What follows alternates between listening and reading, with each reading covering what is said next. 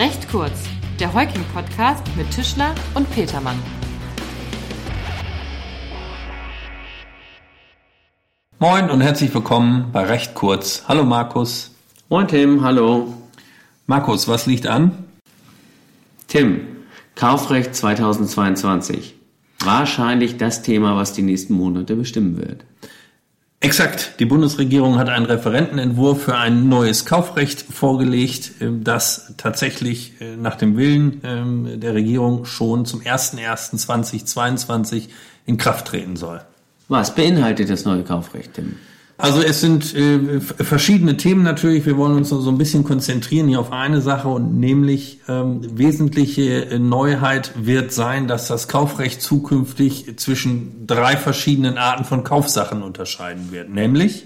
Naja, zunächst bleibt es bei der beweglichen Sache, wenn man so will, der analogen Sache. Dann gibt es zukünftig Sachen mit digitalen Elementen und digitale Produkte, also digitale Inhalte und digitale Dienstleistungen. Genau, vielleicht noch einmal zur Erläuterung. Eine Sache mit digitalen Elementen ist äh, nach wie vor ein körperlicher Gegenstand, allerdings ein solcher, äh, der digitale Inhalte oder Dienstleistungen enthält oder mit denen in einer Art und Weise verbunden ist, äh, dass der Gegenstand ähm, ohne diese digitalen Inhalte letztlich keine Funktion hat. Smartphone, Smartwatch. Smartwatch, sowas in der Art, ne? Exakt, ja.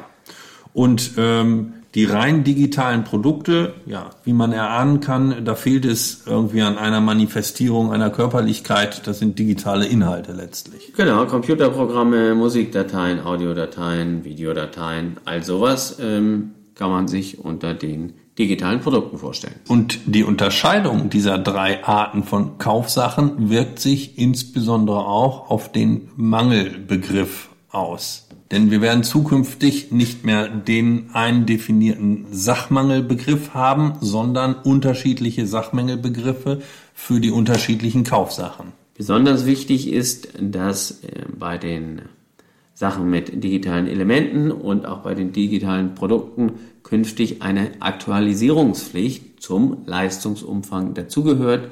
Also wenn diese nicht erfüllt ist, ein Sachmangel vorliegen wird.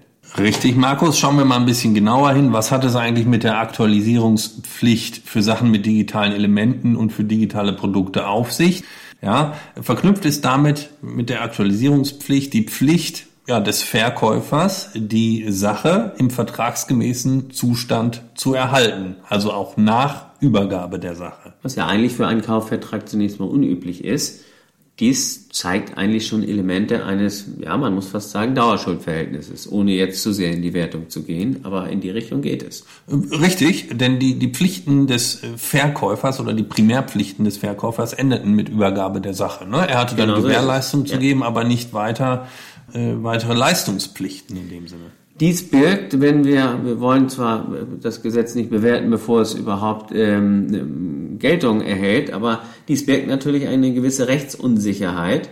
Denn äh, wie bestimmen sich diese Aktualisierungspflichten überhaupt? Bestimmen die sich nach den Gerätetypen? Bestimmen sie sich nach dem Empfängerhorizont, also nach den Vorstellungen der Kunden? Das wird sicher ein Thema sein, das am Ende des Tages durch die Rechtsprechung nur entschieden werden kann. Absolut, wobei sicherlich auch zu erwarten sein wird, dass dann in den Kaufverträgen dazu Regelungen getroffen werden zwischen den Parteien, wie auch immer die dann aussehen. Nicht? Apropos Regelungen zwischen den Parteien, wichtig auch noch, dass die Updates, so heißt es ja heute neudeutsch, dass die Updates in der Regel vom Hersteller bereitgestellt werden, wohingegen die Mangelfreiheit ja Aufgabe des Verkäufers ist. Deswegen sollten sich die Händler von ähm, Sachen mit digitalen Inhalten ähm, darum kümmern, ne, dass die äh, Aktualisierungspflichten, die sie gegenüber ihren Käufern haben, auch gegenüber ihren äh, Lieferanten und Herstellern durchsetzen können. Womit wir beim weiteren Thema werden. Äh, man merkt hoffentlich, dass wir alle Themen mal ansprechen wollen, aber das hier heute möglicherweise nicht erschöpfend machen können.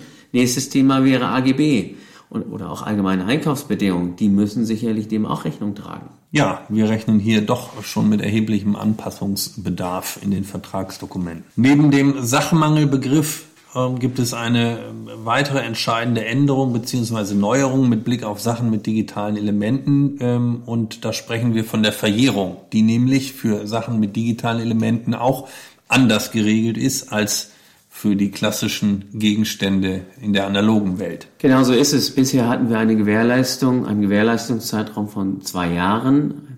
Nach Übergabe oder mit Übergabe begann dieser Zeitraum. Nach zwei Jahren waren dann etwaige Ansprüche gegenüber dem Verkäufer verjährt. Dies ändert sich, weil der Gewährleistungsanspruch zukünftig eben nicht mit Übergabe beginnen soll, sondern erst zwei Jahre nach Übergabe. Genau, beim, beim Kauf also wenn beim Kauf ein Bereitstellungszeitraum für die digitalen Elemente vereinbart worden ist, dann ähm, beginnt die Verjährung nach Ablauf von zwei Jahren nach Ablieferung der Sache. Ja? De facto, de facto können wir somit von einer Verdopplung des äh, Zeitraums sprechen, bis zu dem ein Anspruch nicht verjährt. Genau, es sei denn, wir haben einen äh, darüber hinausgehenden Bereitstellungszeitraum vereinbart, dann haben wir eben äh, mehr als eine Verdoppelung. Richtig. So ist es. Letzten Punkt, den wir heute noch einmal hervorheben wollen, ähm, ist dann das Thema Beweislastumkehr, Tim. Vielleicht nochmal darauf zurück. Wir befinden uns natürlich hier äh, die ganze Zeit im Verbrauchsgüterkauf und da ist es so geregelt, dass äh, wenn innerhalb von sechs Monaten nach äh, der Übergabe äh, einer Kaufsache ein Fehler an der Kaufsache auftritt, dann spricht eine gesetzliche Vermutung dafür, dass es sich um einen Sachmangel handelt, für den der Verkäufer gewährleisten muss. Nach dem Referentenentwurf wird sich dieser Zeitraum auf zwölf Monate verdoppeln. Oder eben ein Jahr. Und bei Sachen mit digitalen Elementen. Danke für die Klarstellung. Bei Sachen mit digitalen Elementen kann sich diese Frist sogar bis auf zwei Jahre verlängern. Mhm. Wir können vielleicht also als Zwischenfazit mal festhalten, die Neuregelungen, die äh, kommen jetzt nicht irgendwo her, sondern dienen vornehmlich zwei Zwecken, nämlich ähm, mit dem digitalen Fortschritt äh, Schritt zu halten und zweitens einer noch weitergehenden Erweiterung des Verbraucherschutzes. Und da es sich bisher nur um einen Entwurf handelt, ähm, werden wir am Ball bleiben und zeitnah weiter informieren. Spätestens aber zum Ende des Jahres ähm, werden wir uns dem Thema wahrscheinlich vertieft widmen müssen. Dies eben vor allem, weil wir hier nicht über einen juristischen Randbereich sprechen, sondern um, um wirklich Kaufrecht. Also das sind die rechtlichen Themen, die uns im täglichen Leben begegnen. Die Basics, Tim. Die Basics. Ja, so viel fürs Erste, glaube ich. Wir bleiben am Ball, werden uns wieder melden. Bleiben Sie uns gewogen. Bis demnächst. Ciao. Tschüss.